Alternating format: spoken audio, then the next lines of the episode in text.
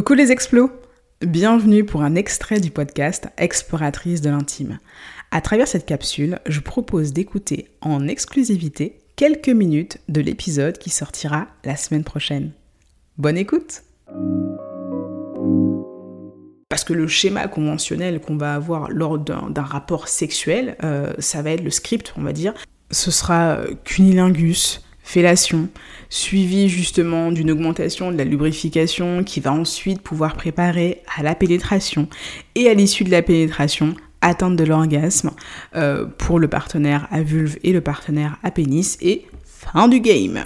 Euh, c'est pas obligé. Vous n'êtes pas obligé de rester en fait dans ce script là. C'est une version de l'histoire, mais ce n'est pas la seule version de l'histoire. En fait, l'histoire, c'est vous qui l'écrivez.